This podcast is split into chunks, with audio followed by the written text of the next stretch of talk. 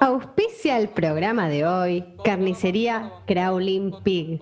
Los mejores cortes de carne a un precio que sube constante y controladamente. Queridos economistas de Zaguán, así empezamos. Dos tipos de cambio.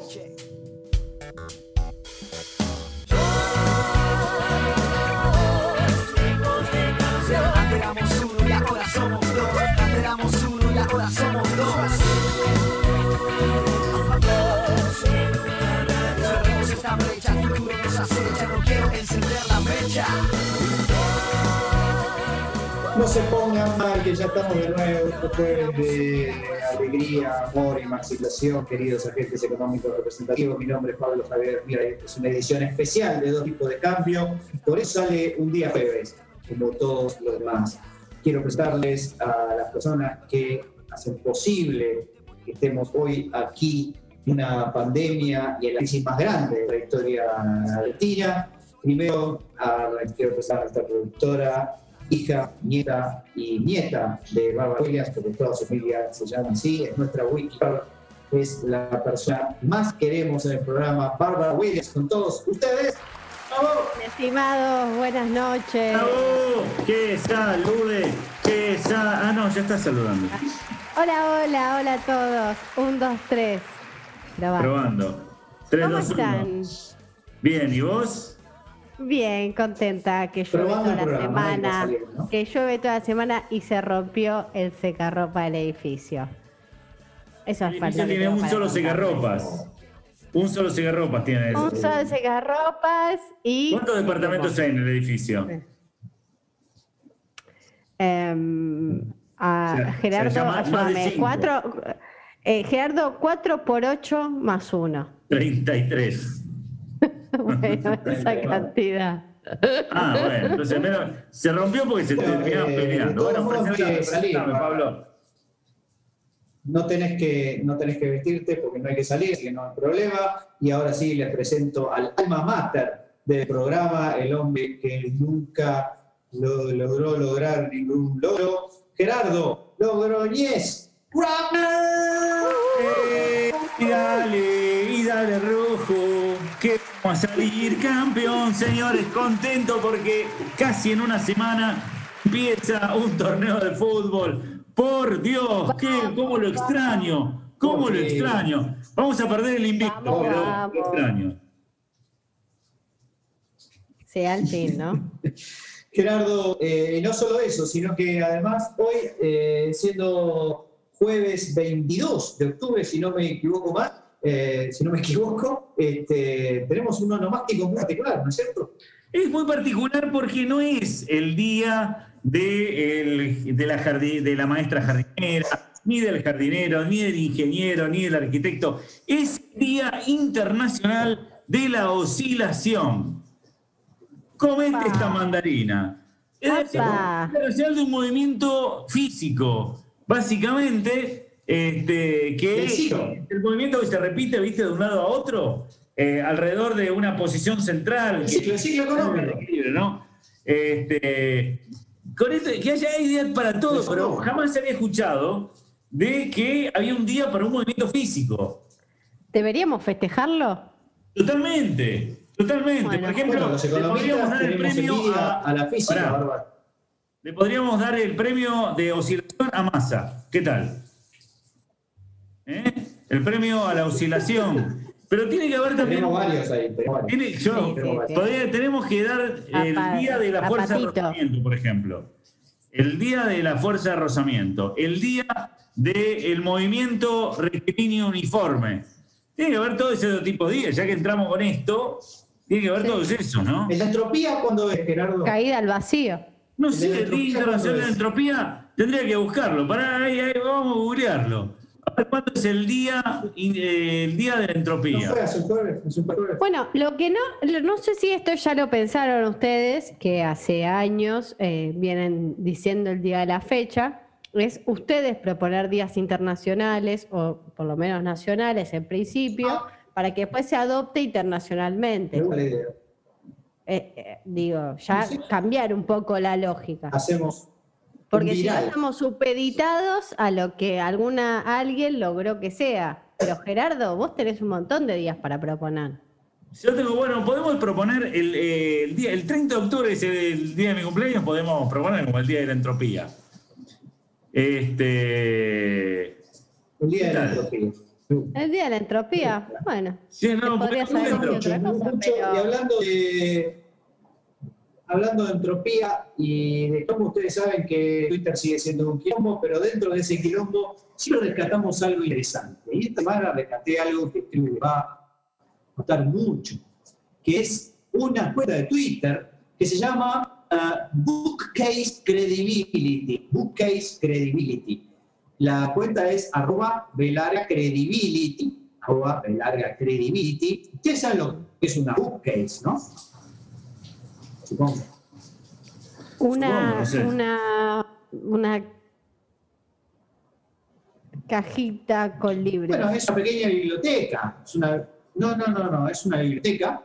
Este, y Bookcase Credibility es una cuenta que lo que hace básicamente es evaluar la calidad de la biblioteca de eh, distintas personalidades que aparecen en el Zoom.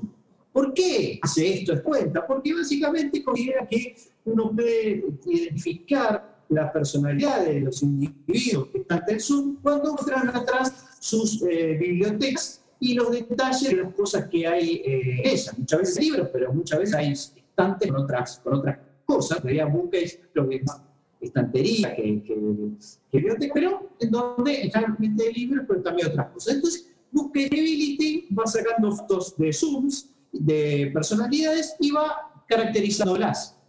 Y en el caso que yo, este, el caso que yo les quiero contar ahora en detalle, es el caso de nuestro inefable Yanis Varoufakis. Seguramente lo pasa Ah, Yanis sí. Varoufakis. Ah, bueno.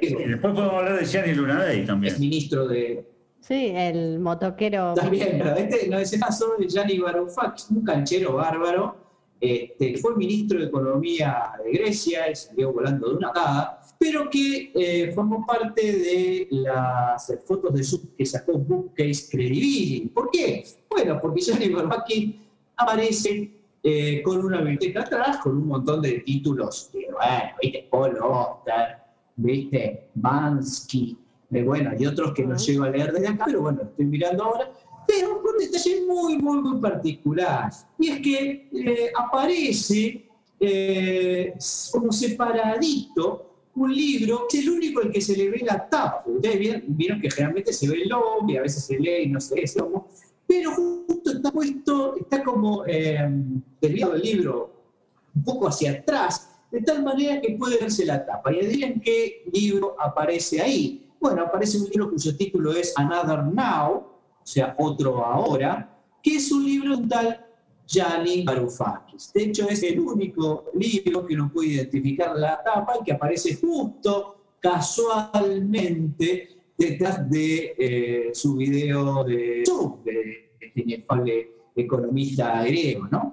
Y de hecho, no solo hizo esto para que se vea la tapa, sino que hizo una, una treta muy interesante, que es que hizo eh, algo que tiene un, que busque credibility le puso un verbo, el verbo wag, waghorns.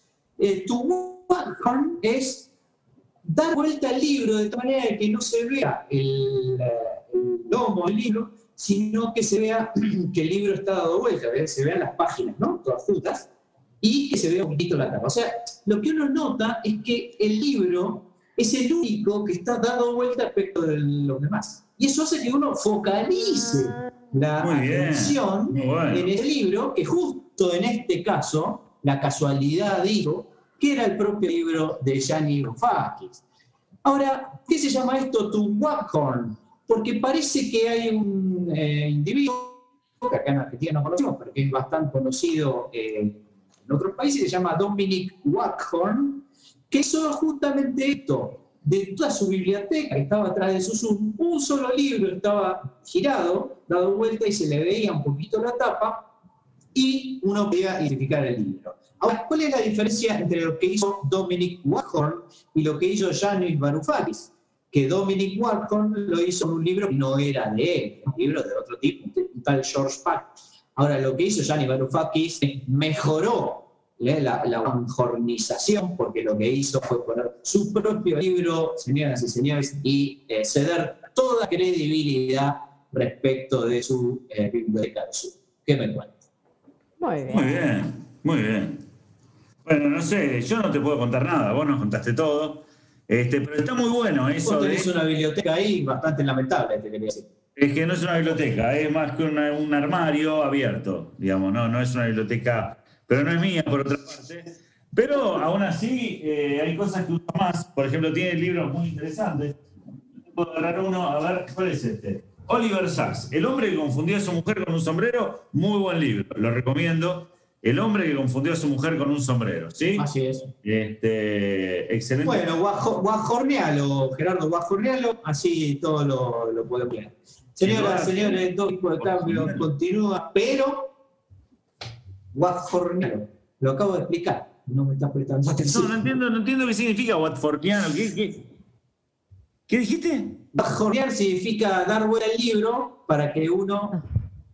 Ah, Para que llame más la atención, para que prestes la atención a eso. Pero eso cuando está con otros libros, no cuando está solo. Cuando- Exactamente. En tu caso, ese W de Cuando estás en 40 su puede libro, dar vuelta, Gerardo, si no llama la atención. Señores, dos tipos de cambio continúan en la siguiente manera. Dos tipos de cambio. Un paréntesis entre guiones dentro de la nota al pie de un anexo.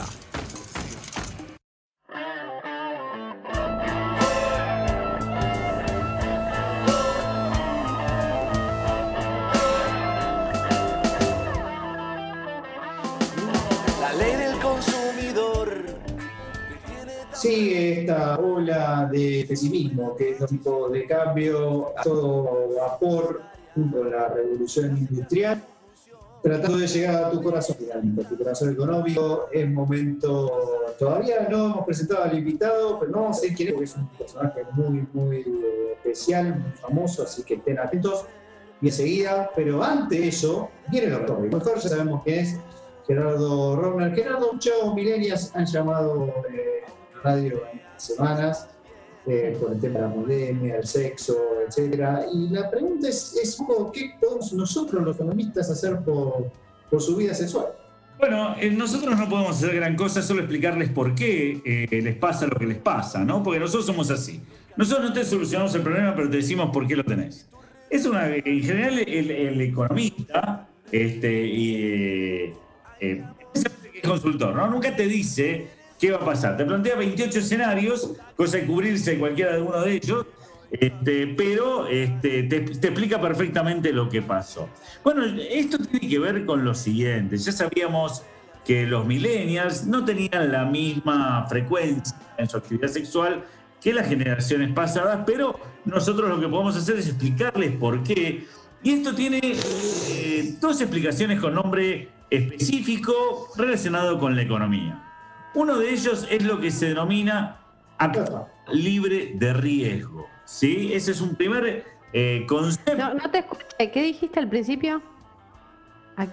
¿Cuándo? ¿Al principio cuándo? Dije muchas cosas. No, activismo. Activo algo. Actimel, Actimel creo que. Activo. Active. Ah, Activo libre de riesgo. Activo Sí. libre de riesgo, listo. Ok. Obviamente no es que. Y el segundo concepto es el costo de oportunidad. ¿sí? Son dos cosas que le impiden, en realidad, tener, eh, tener relaciones más duraderas, más fuertes. ¿sí? ¿Por qué esto? Porque en realidad, si ustedes ven, por ejemplo, si leen el libro de. mm, Ay, no me sale ahora. Ah, esto de la economía del insólito. ¿Se acuerdan de Sebastián? Gianni Varoufakis. Sebastián Campanario, La economía del insólito, donde él dice que se había descubierto en distintas investigaciones que la gente casada, que la que tenía más este, relaciones mucho más duraderas, eran las que más fuertes, ¿no? más sólidas, no más duraderas, más sólidas, eran las que tenían mayor frecuencia de relación sexual. Bueno, esto nos pasa con los millennials justamente, que este, están estos dos conceptos. Por supuesto, no es que los jóvenes sean economistas expertos o les hayan añadido esta materia en el kinder, Este, sin embargo, su estilo de vida y filosofía hace que intuyan que eh, la estabilidad económica en sus vidas no está asegurada, cosa que cualquiera podría predecirlo, no hay que ser muy inteligente. Pero bueno, lo cierto es que, ¿qué significa esto de que activo libre de riesgo? Bueno, todos sabemos que nuestro deseo siempre es tener la mayor rentabilidad al menor riesgo, claramente. Pero este, antes, como no tenías tantos medios, este, de comunicación, vos tenías que salir, indefectiblemente tenías que salir de tu casa, tener que arriesgarte a tener este tipo de relaciones, ¿sí? Y esto se mezcla con el segundo concepto que es el costo de oportunidad, ¿sí? Vos ahora tenés mucho más costo de oportunidad en cuanto a conocer gente que antes. Vos, tu, tu, tu círculo para conocer, por ejemplo, alguien que podría ser tu pareja, no voy a decir del sexo opuesto o del mismo sexo, porque siempre me voy a meter en quilombo. Así que alguien que podría ser tu pareja, tenías. Tu pareja, punto. Puede ser, sí. Compañero. alguien que podría ser tu pareja, tenías el colegio, ponele, estamos hablando de colegio, la facultad, tus amigos, alguien que te invita a una, reunión y conoces a alguien. Era relativamente chico, ¿no? Entonces vos conocías a alguien.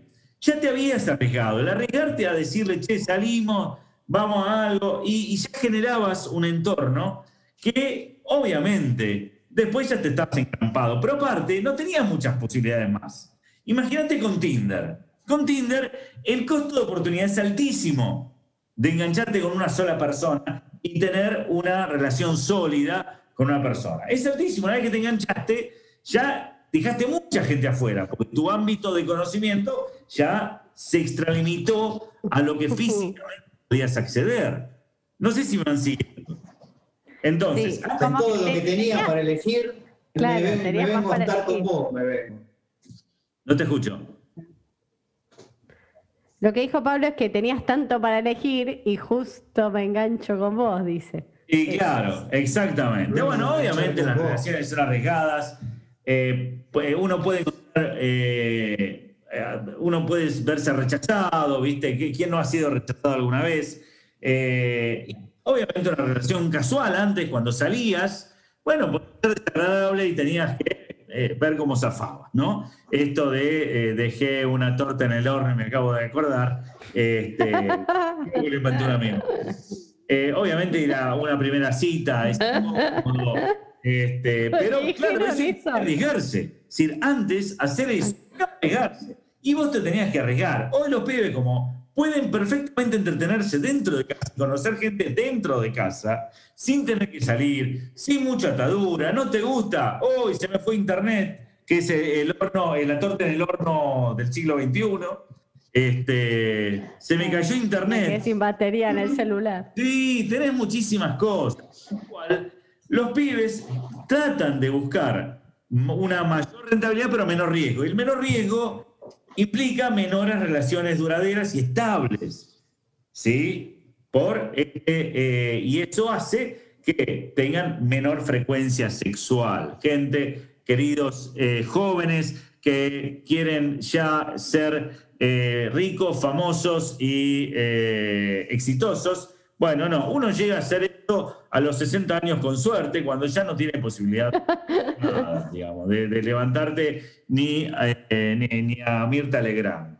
Igual, Este, eh, Ger, eh, digo, eh, un poco se contradice porque, porque en realidad si tienen tantas posibilidades, se supone que es como que pueden tener más relaciones, digamos, como que todo es más desechable, digamos. No, es que ahí es donde ahí es donde está la cuestión, porque no es contradictorio en el sentido de que hay una relación que cuanto más sólida es una relación, mayor es la frecuencia sexual que tiene la persona que está en esa relación. No, ¿De qué te reís? Ah, vos, estás, lo- vos estás como ateo ahora. no, pero bueno, ya más que la antes. ciencia. Sí, entonces esto es lo que dice la ciencia. Vos fíjate cómo, cómo los estudios que hay dicen Es, la es frecuencia sexual es mayor. Para, la frecuencia sexual es mayor en la gente que convive que entre los que no conviven. Por una cuestión, no sé. Sí, sobre todo porque te ves menos, ¿no? No, porque no y te ves menos o buscas más libertad. No, querés terminar de engancharte, ese es el problema. Cuando estás conviviendo, estás conviviendo, ya está, ya está. Eh, ya estás engrampado y con cadenas y todo. Entonces, bueno, se, vamos a coger que se acaba el mundo. Pero este, cuando vos sos un millennial y tenés 18 años, 20 años, ¿viste? Y aparte de haber tantas ¿viste lo que decían? Justamente esto de que es bueno tener cuatro ofertas, porque cuando ya tenés 10, no elegís ninguna, no te llevas ninguna. Bueno, esto es lo que pasa también eh, a nivel de relaciones sexuales, que eh, debilita las relaciones, o sea, o impide tengo que, tengo que darte una mala noticia, Gerardo. Los el millennial más viejo hoy tiene 25 años porque es hasta el 95. Bueno, está bien, eh, te, entiendo. O sea, no puede tener 18 o 20. Bueno, vos me dijiste el más viejo, el más joven, ¿cuánto tiene? Eh, eh los centennials. No, es desde. No, no, perdón. El más joven tiene 25. El más ah, grande empezaba, no sé, del 88, 85. Bueno, está bien, el más joven, del 88, está hecho mierda ya. Claro, por eso. hablando de los sí, bueno, pero es cierto que dice que los centennials, eh, que son la otra generación, eh, sí, dice, eh, hay como estudios de que tienen menos relaciones sexuales. Bueno, yo estoy hablando de los millennials, así que es una tendencia ya. claro, se ve que, que... Millennials, centennials. Este, así que, caramba, esto, esto va de mal en peor. Bueno, otro, otro aspecto que golpea duro al capitalismo y a la democracia occidental, sin lugar a dudas, Gerardo Robner y su visión de eh, la sexual, la pandemia, eh, Tinder y el piratería. todo tipo de cambio permanece de la siguiente manera, se ve limitado. ¿eh? ¿Están listos? Estamos perfectamente listos. Vamos. Perfecto. Dos tipos de cambio, muy superiores a la media, digamos a la altura de la rodilla. Diferencio tus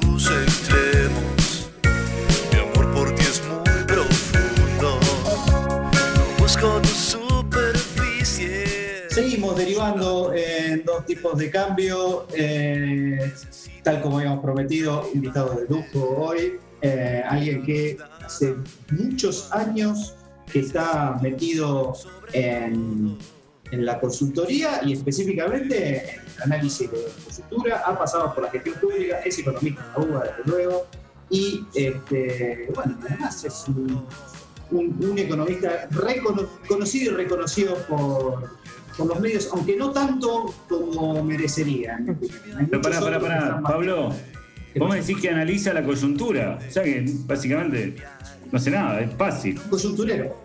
Pero es fácil. en este país es fácil. Un quilombo. Un economista formado, completo, no como vos que te llamás estadística Rogner. Señoras, señores, José Ricardo Delegado, fuerte ese aplauso.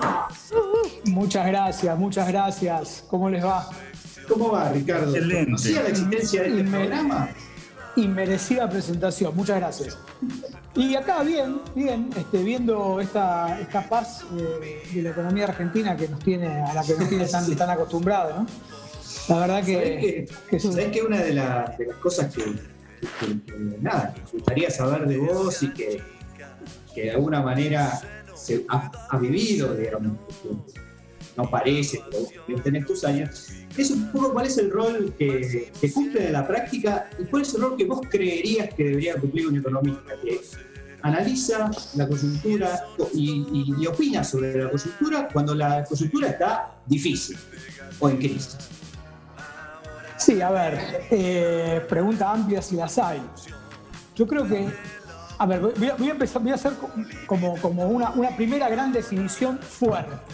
Yo creo que los economistas tenemos en momentos de crisis como los actuales muy pocas herramientas de análisis eh, que nos permitan entender contextos de tanta y de elevada volatilidad, por supuesto, e incertidumbre, sobre todo en casos como el actual, en donde tenemos una crisis económica producida por un evento que no es económico y que ninguno de los que estamos este, aquí presentes y de los que nos escuchan eh, ha vivido una situación de esa naturaleza.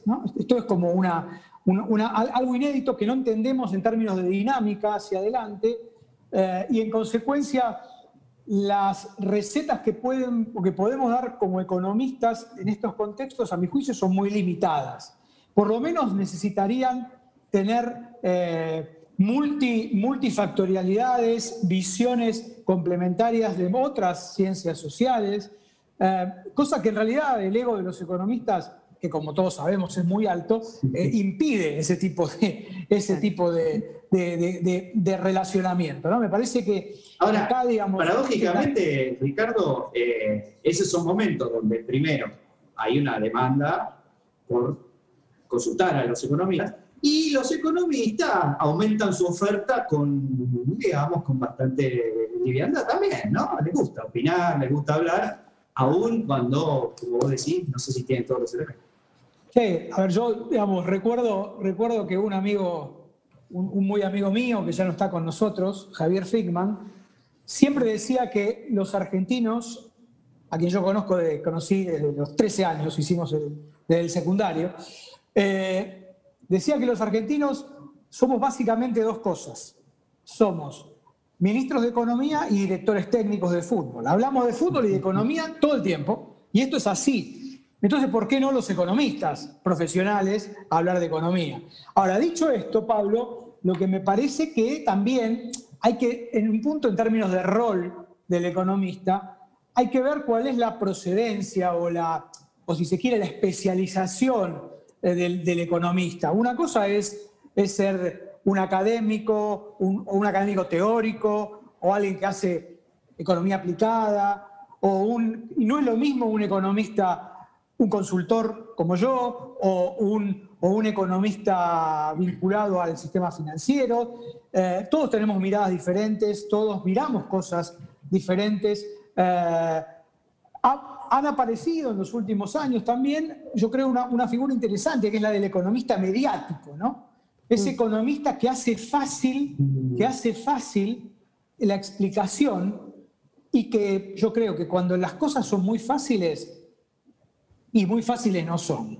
Bueno, pero Ricardo, eh, convengamos que toda ciencia tiene divulgadores, digamos. Tiene algún divulgador estrella, Sí, este, como fue en su momento Adrián Paenza con la matemática, que también, no te digo que la hacía, la hacía más interesante, la hacía más entendible desde un punto de vista de, de la gente que de pronto no está tan inmersa y que ve algo que, que le está pasando, ¿no? Eh, creo que en todos los ámbitos ha habido divulgadores, y en economía también. De pronto tenés los chantas también, por supuesto, que te... Bueno, los, los, los econochantas están a la orden del día y yo obviamente que la, que la divulgación es algo que, que- que a mí particularmente me, me gustó siempre, digamos. Yo empecé haciendo periodismo económico, digamos, y me gusta escribir.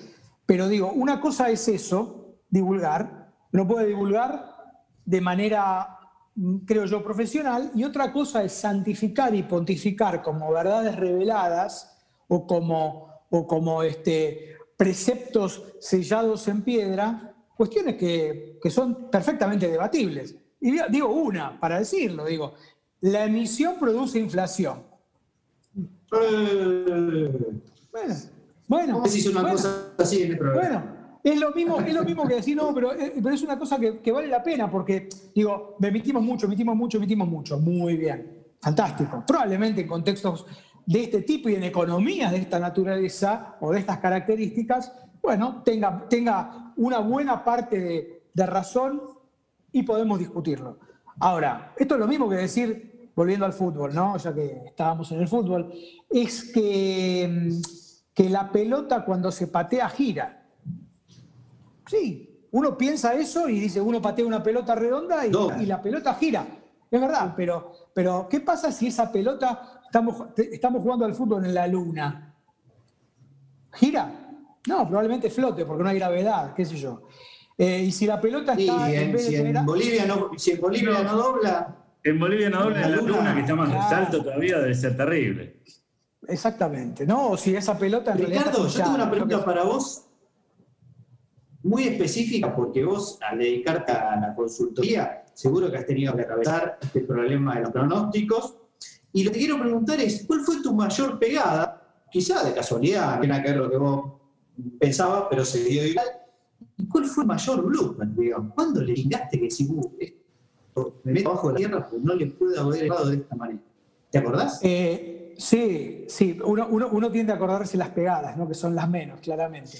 Eh, como, decía, como decía Galbraith, Galbraith decía, creo que en Historia de la Economía, ¿no? en uno de los libros, Galbraith, un, bueno, un gran divulgador, ¿no? además de un gran economista, pero digo, un gran divulgador y un tipo que, ha, que digamos, manejando la, la, la, oficina de precios en la guerra, algo aprendió de cómo aplicar este, en condiciones extremas algunas recetas económicas. Y él decía, desconfiemos, desconfíen siempre de los gurúes económicos.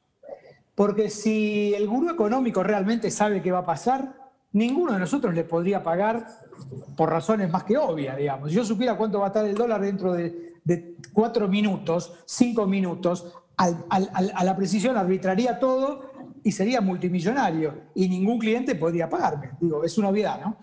Pero bueno. Lo que me pasa a mí con cuando me preguntan cómo ganar la ruleta. Le digo, mira, si supiese cómo ganar la ruleta no estaría acá. No, la ruleta? Exactamente. Pero bueno, a ver, siendo tu pregunta, Pablo. Eh, a ver, yo no, sé si fue un acierto, pero, pero digamos, yo ya en el 2000, a finales del 2000, cuando todavía no estaba en mi, en mi consultora, estaba en, la, en, Ecolatina, en, la consultora de, de Lavania, a varios clientes los casi los obligamos a trompadas a salir del sistema financiero previendo lo que se venía, que iba a ser una, una bueno, el corralito, el corralito primero y el corralón, el corralón después. Bueno, ese, durante todo, los intereses de un año. Le cagaste los intereses de un año, Ricardo. Sí, no, no, no fue, fue un poco.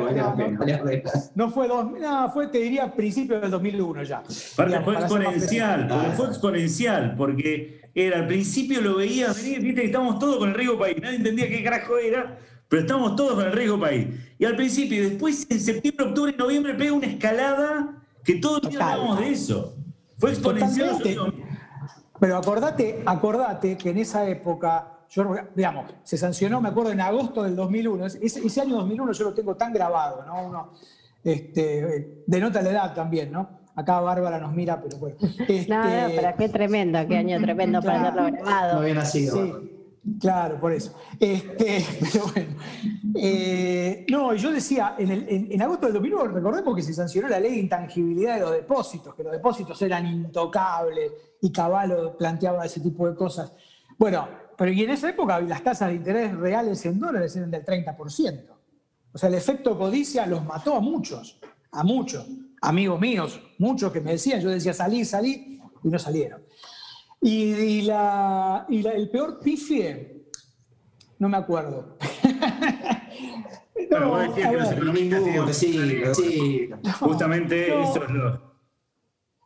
No, yo lo que sí creo, creo que, creo que hubo sí yo en ese momento no estaba dentro de la consultora, pero en el 2018, después de lo que fue el 2017, eh, planteamos un crecimiento muy, muy significativo del producto, creo que del 5%, este, del cual no me hago cargo directamente porque no estaba directamente involucrado en esos números, pero, pero digamos, este, evidentemente el 5% del 2018 fue como el 5% o algo parecido de inflación en el 19, ¿no? que nos planteaba Sturzenegger.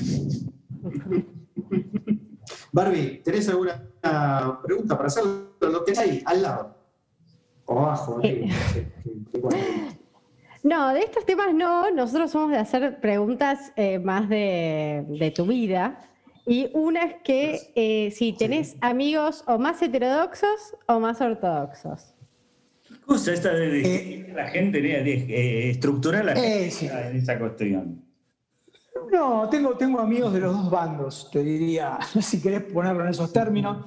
Este, porque yo creo que, uno puede mirar las, cosas siempre con, una mirada inteligente desde los dos lugares. Eh, y yo, digamos, en ese sentido trato de, trato de juntarme con, con gente que sabe más que yo, que hay mucha, obviamente, y que tiene más experiencia que yo, y los escucho, por más que muchos incluso han pasado por la función pública a lo largo de todas estas décadas y han cometido enormes errores, porque la verdad que todos los que de alguna manera estuvimos pasando por, la función pública, en parte somos responsables con más o en más o en menos de la situación en la que estamos.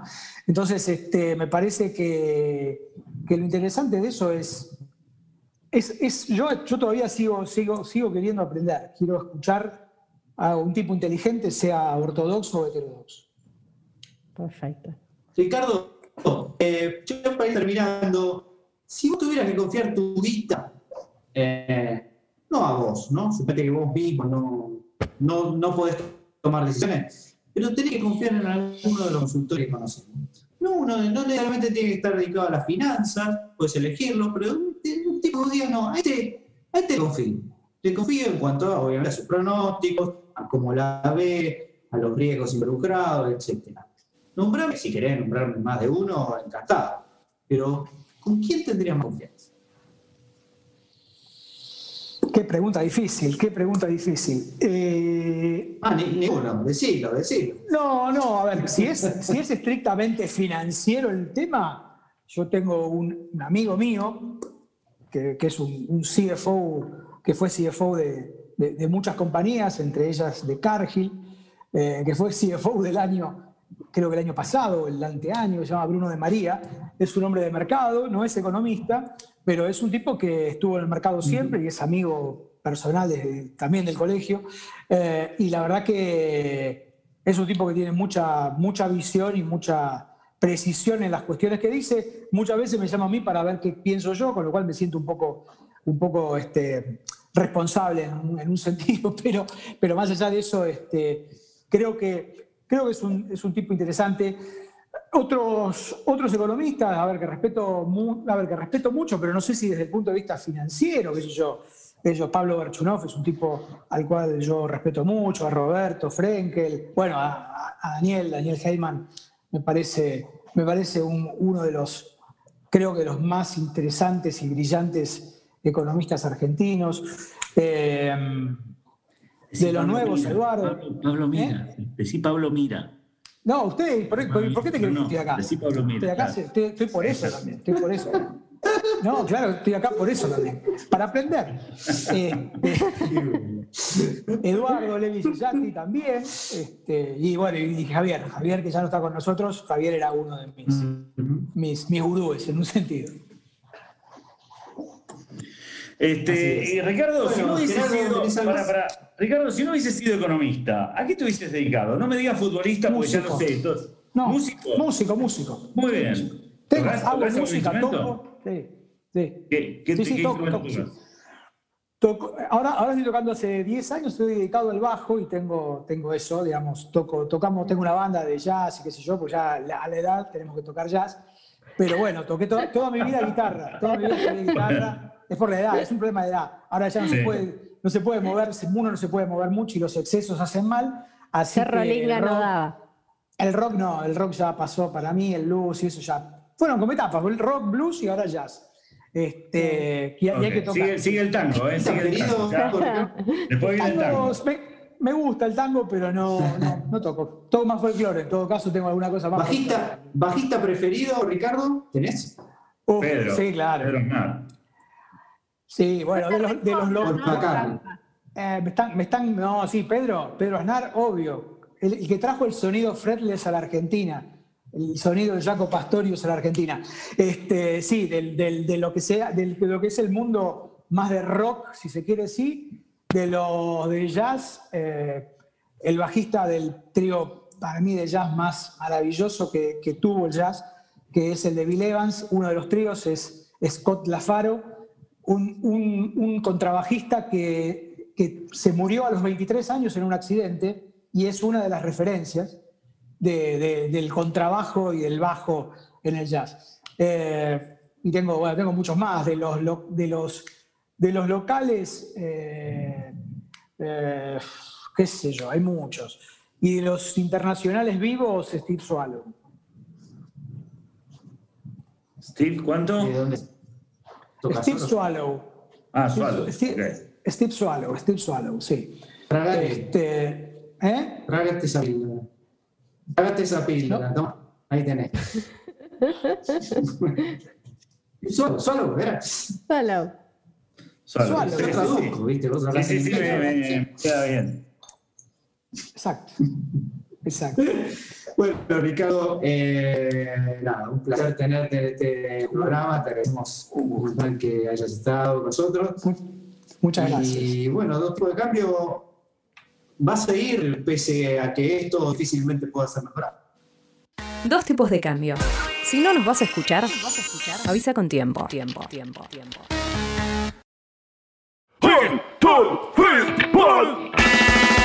Suba las tasas, suba las tasas, ¡ah! suba las tasas, suba las tasas, suba ¡ah! suba las tasas. Volvemos a dos tipos de cambio y ahora un tema que hace mucho no tocamos, justamente porque esta cuarentena, si algo nos sacó y que lamentamos mucho, por supuesto, es el fútbol. Y porque no podía faltar un análisis sobre el fútbol y el coronavirus. Eh, y de eso precisamente Sí, señor. hablar el licenciado Pablo Javier Mira. Bueno, no va a hablar. Muchas gracias, señoras y señores. El fútbol. Vuelve el fútbol a dos tipos de cambio. Vuelve el fútbol a la Argentina, como bien dijo Gerardo en nuestra sección. En este caso, tenemos que comentarle que el COVID-19 se ha transformado en un extraordinario experimento natural para testear algo que, eh, sobre lo cual teníamos eh, algunas sospechas, pero que no estábamos seguros, que era el poder de la localidad en los partidos de fútbol. Como todos sabemos, la mayoría de los partidos de fútbol terminan favoreciendo a los equipos locales y uno se pregunta, ¿por qué? ¿Qué tienen? Si las canchas son más o iguales, los arcos miden lo mismo, ¿por qué si estás en un pasto en determinado eh, determinado barrio resulta que ganás y si estás en otro barrio resulta que perdés. Parece una cosa un poco absurda, ¿no es cierto? Más psicológica, y por ser psicológica no debería ser cierto, como todo lo psicológico. Y sin embargo, es cierto, lo que uno encuentra es que efectivamente este, los matches eh, 100 típicamente en las ligas más importantes del mundo, este es el estudio que hizo eh, un economista que enseguida le voy a decir el nombre porque se nos quedó la página, eh, hizo un análisis de eh, cuántas veces gana el local, cuántas veces empate, cuántas veces gana el visitante, y lo que encontró es que en promedio, hasta antes de la pandemia, un 45% de veces ganaba en la casa, un 26% la empataban y un 29% restante ganaba el que estaba fuera. O sea que el resultado menos probable era el empate, pero después se ve una gran diferencia entre los que casi- Pero para, para, no escuché los porcentajes. 45% ganaba el local. 45, 20, 45, 26 y 29. ¿Estamos bien? Sumando. Estamos bien, estamos bien, pero porque dijiste después, de, yo te había entendido eso, pero dijiste, bueno, la mayoría empataban. Digo, no, pero no, no puede ser. No, no, no. El, el No, no, la menor da, probabilidad. Ah, que menos se da. ok, La ahora. menor probabilidad es un empate, después viene el, el visitante y el que más eh, gana con casi la mitad. está bien. El empate, el Ese empate era el La odón. pregunta es, bueno, pero ¿cuáles son las, claro, ¿cuáles son las razones? ¿no? Y entonces el, la- el COVID trajo una gran oportunidad por todos los partidos que se juegan durante la pandemia, se hacen sin público, con lo cual ahí falta algo muy importante que es la hinchada, ¿no? que es el- la, la fuerza del aliento, el placer de jugar en tu casa, en tu gente, que siempre es más, etcétera, y que se supone que le da un estímulo adicional al equipo. Entonces, cuando uno mira qué pasó después de la pandemia, uno encuentra que efectivamente bajó, eh, bajaron los, este, las, eh, eh, triunfos de los locales y Ah, bajaron 3 puntos porcentuales, lo cual no es poco. de- ¿Cu- de- cuánto? Perdón, de 45 a 41, tres- de 45 a cuatro. 41%, una diferencia más que significativa estadísticamente, y eh, mientras que los empates quedaron igual, y los que ganaron, empezaron a ganar más son los de afuera, que tienen ahora un 33%, con lo cual, digamos, lo interesante eh, ahora es que eh, ha cambiado bastante significativamente, pasaron los, hay, cuatro puntos que pasan de, ganar a, a- los locales a ganar visitantes. Ahora, por supuesto, esto termina acá, porque uno se puede preguntar, bueno, pero ¿por qué es que dejaron de ganar tanto los locales? ¿Es porque este, no tienen el aliento o por, por alguna otra razón? Y si usted escuchó otras ediciones de dos tipos de cambio, habrá visto que eh, el efecto más importante que se había detectado respecto de la localidad, que es lo que hace que la localidad, eran las decisiones de los referidos. De otra, lo que sucedía no era la hinchada eh, estimulaba al equipo, sino que en realidad empezaba a presionar al referido para que tomara decisiones más en favor de los Inclinan la Lo que cancha. hizo este Es tremendo. te inclina la cancha, eso, literalmente. Y entonces eh, esto se puso eh, a análisis por parte de este economista español que calculó cómo cambiaba la cantidad de fouls en, eh, que le al local y la cantidad de fouls que le cobraban en- al visitante eh, antes y después de la pandemia. ¿Cuántos fouls cobraban antes a uno y a otro? Bueno, 13, 12,7 por cada, por cada partido este, antes de, de la pandemia, se lo cobraban al local. Y 13,2 se le cobraban al. eh, ¡Eh! había- le, le- le cobraban más a los de afuera que a los de adentro. Casi Ahora, ¿qué pasó después de la 20-80. Bueno, Pablo, Pablo, perdóname. 14, Pablo, ¿me estás escuchando? no, no, no, no, 12, eh, 13 eh, perfectamente. Ah, porque veo que no, por ahí yo intervengo y vos seguís. Este, pero es casi 80-20, más o menos, Sí, sí. 85-15. No, no, no, no, no, no. No, no, no, no, se entendió mal. 13, 13 fouls se los cobran al local y, eh, y lo- la misma cantidad, 13 fouls también le cobraban al visitante. Esto antes de la pandemia, o sea que era más o menos equivalente a la cantidad de fouls que cobraban. Pero después, de- después de la pandemia no cambió mucho y cobraban más fouls, 14 y 14, pero no había gran diferencia en él. Ahora, ¿qué pasa con eh, las tarjetas amarillas? Bueno, resulta que la, la cantidad de tarjetas amarillas por partido pasó de 1,8 promedio para los locales y 2,1 para los visitantes a 2,2 para eh, los locales y el mismo valor para los visitantes. O sea que ahora parece que los referí pasaron de 1,80 a 2,2 de un momento muy importante en la tira de tarjetas amarillas que le sacan ahora a los locales. Antes no se lo sacaban, porque la gente venía un y no gritaba, ¡Oh! Si era para el local, o si lo gritaba para, era para el visitante. Entonces los árbitros ahí se pusieron más estrictos con el local gracias a que ahora no había hinchada. ¿Qué pasó con las tarjetas rojas? Algo muy parecido.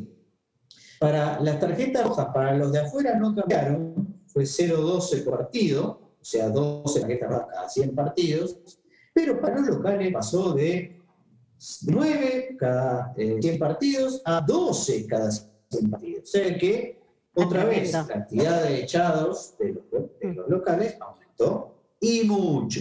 Ahora, uno podría decir, bueno, pero esto también puede ser por el VAR. Ustedes sabrán que desde el 2017 se juega con VAR. Entonces, lo que hizo este señor es mirar un poquitito si eh, antes del VAR había cambiado esto, estos resultados y lo que encontró es que los resultados de los partidos no cambiaron eh, mucho con el VAR, pero el tema de los fouls sí cambió un poquito con el VAR. ¿no? Eh, con el VAR ya, ya se veía un, este, un, un cambio en la actitud de los árbitros y en particular con las tarjetas rojas.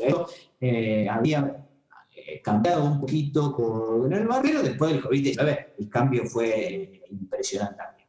O sea que finalmente, sea por FAO, sea por las tarjetas rojas, sea por las tarjetas amarillas, en concreto tenés un 6-7% haciendo las cuentas, más de prioridades de ganar si ahora este, vas de visitante a una cancha que no es la tuya, que la que tenías antes. Y esto implica una diferencia muy interesante.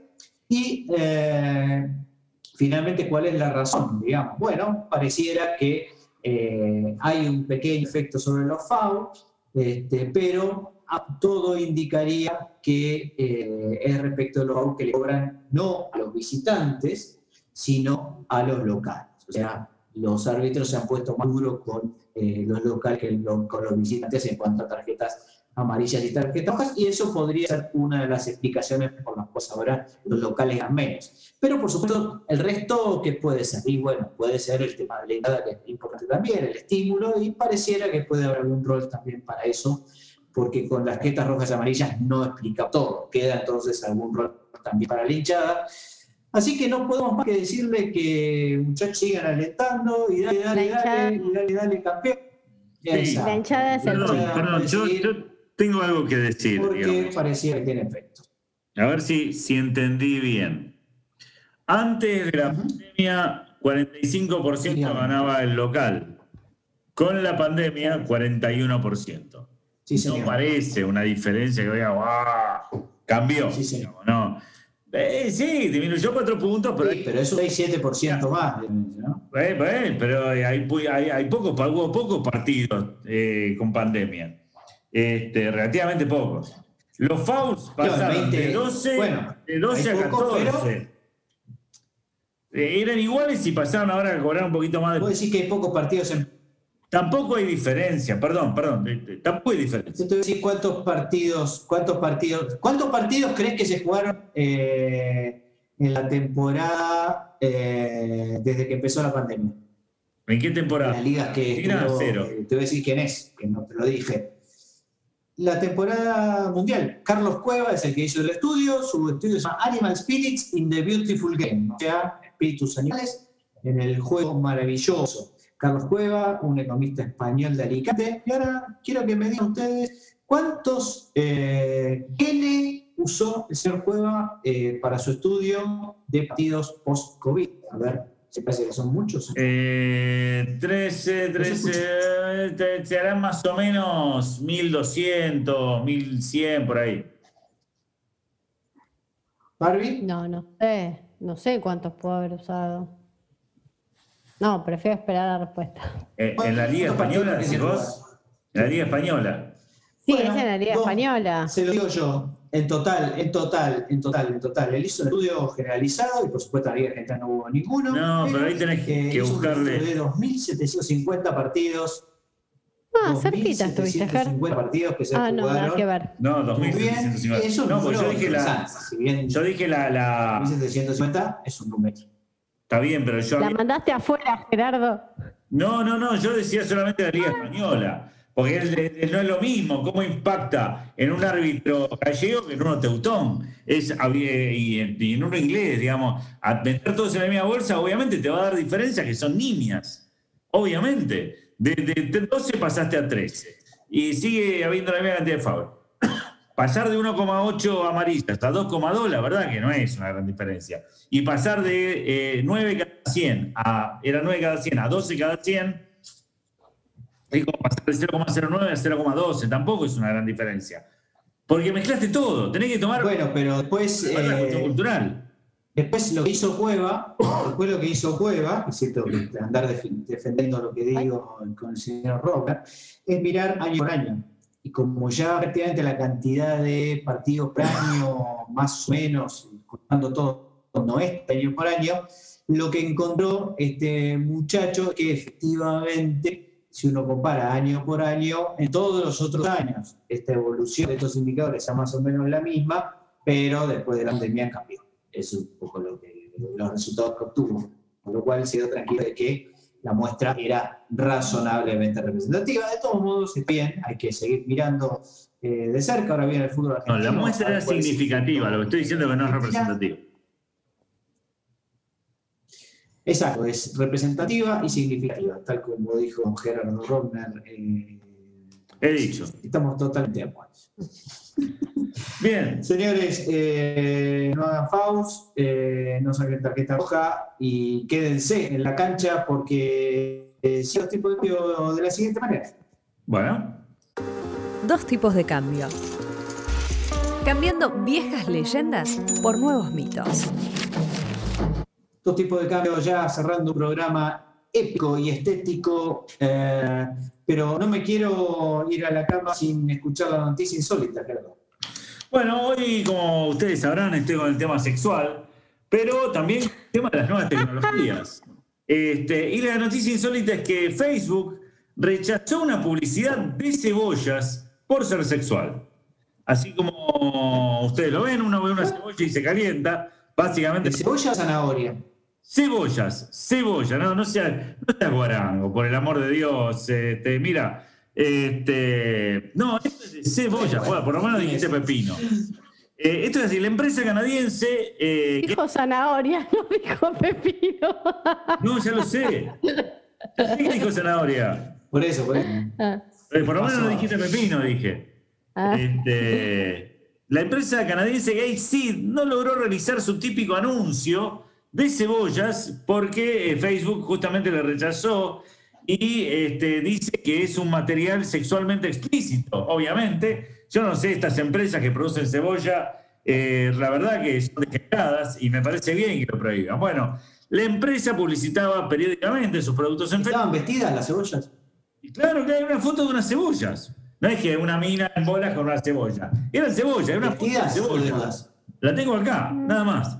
Eh, bueno, y tuvieron que el sitio, por supuesto, porque si vos subís una foto de cebollas a Facebook, eh, me parece muy bien que Facebook tiene ese tipo de, de- filtros, ¿no? Que diga, bueno, esto no.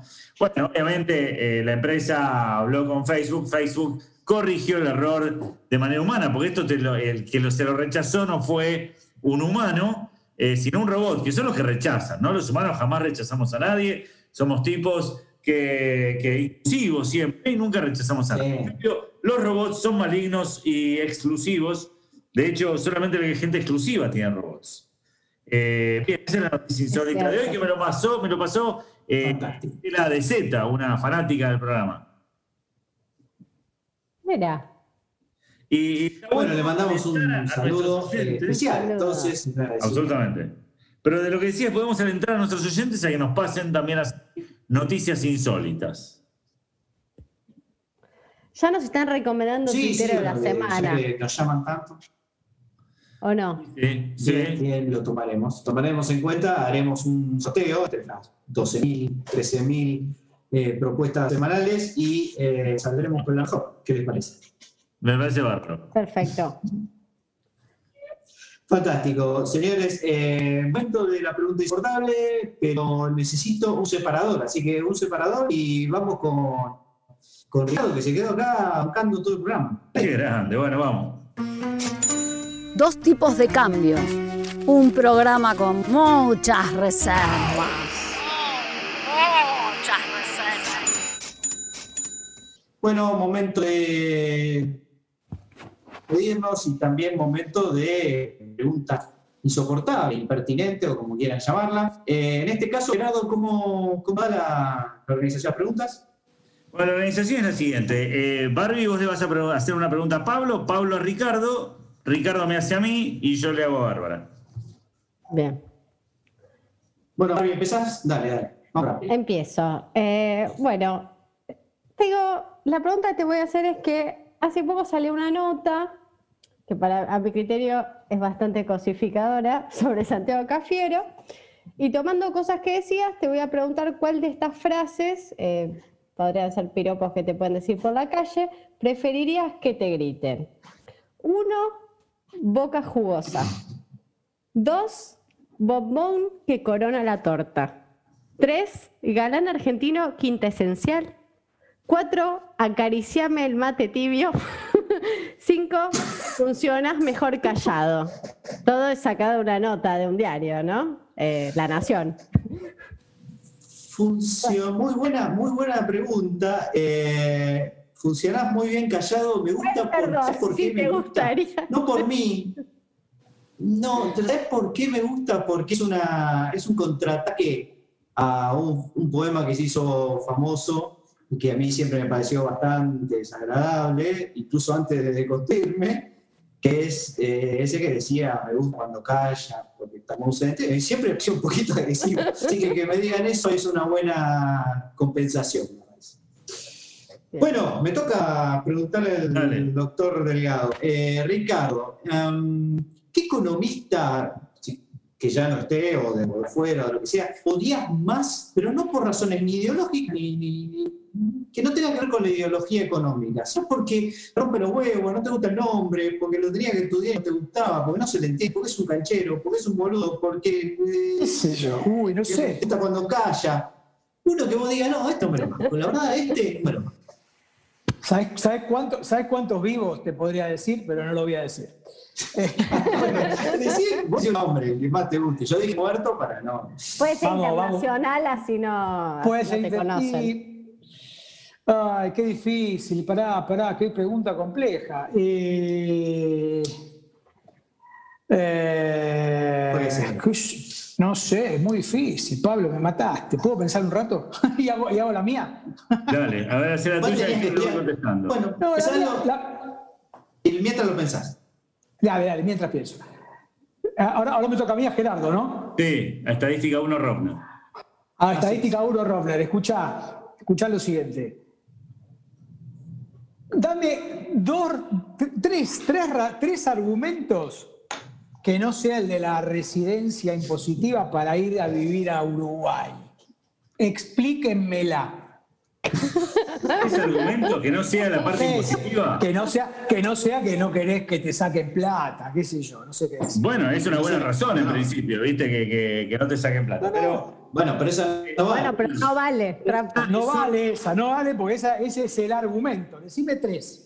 tres, uy, tres, tres. Ah, y no me da tiempo para pensar. Bueno, una, que gente mucho más tranquila. Mucho más tranquila. Segunda, porque cuando eh, viene uno de un signo político opuesto, no destruye todo lo anterior, sigue construyendo sobre eso. Tercero, porque no se matan de un lado al otro, ¿viste? Son, no sé, en realidad todos giran alrededor de lo mismo. Son más Está tranquilos. bien, está bien, listo. Van, Listo, laburan y listo, se dejan de hinchar las pelotas. Pensé que me Básicamente. ibas a decir el, el chi- el chivito, el, el, no sé. No, Jaime pero nosotros tenemos lo nuestro. Gastronómicamente yo no tengo nada que, que- que quejarme de Argentina.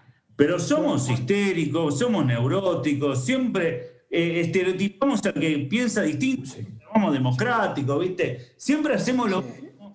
Y la verdad quiero ir a un lugar más tranquilo, ¿qué te puedo decir? Y además es el río está limpio, te puedes meter.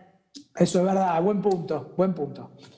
Bueno, yo sigo pensando. acá. Bueno, Gerardo, Sí, Yo, a, Gerardo. a Barbie. Barbie, ¿qué es lo más vergonzoso que te agarraron haciendo?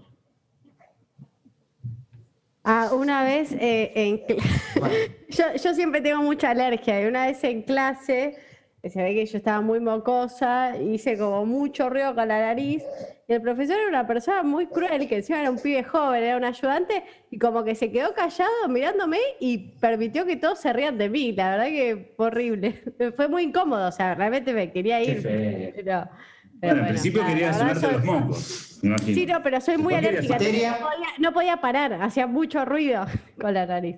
Así que bueno, materia.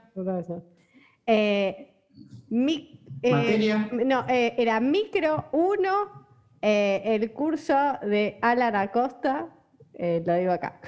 Muy bien. Pero tenía miedo que ¿Puedo- digas puedo- estadística. denuncia dura. Pablo, ¿puedo, puedo responder? ¿Puedo, puedo hacer una- una- un, un- un punto sobre esto? Adelante. ¿Vale, vale, vale no, que no sea economista y que, que sea un pariente, un primo? Un Dale. Bueno, el profesor, el profesor Gianbruni de práctica contable de cuarto, quinto se- Uh, de y sexto año de, la Escuela Nacional de Comercio Carlos Pellegrini. Ya está, dicho. Lo tenía que decir. Listo, pobre, está muerto, así señor. que, pero lo hemos, lo hemos, Dicho, lo hemos- dicho, el hombre más, hemos su- más odiado de la historia del Pellegrini, podríamos decir. Totalmente, sin duda. Por, por- por generaciones. Por generaciones. Está Claro, mirá cómo tratan a los próceres. Señores, eh, Yo no lo conocí. no sabés lo que era. que no, no, no. No, no, no. Señoras, señores, eh, fue Ricardo Delgado, fue Gerardo Romner, fue Bárbara Williams y un cachito mío. Esto fue dos tipos de cambio. Nos vemos el que viene cuando Bárbara Williams les diga explícitamente Que tengan buenas noches. Esa frase nada más está aburrida. Señores, así terminamos. Dos tipos de cambio.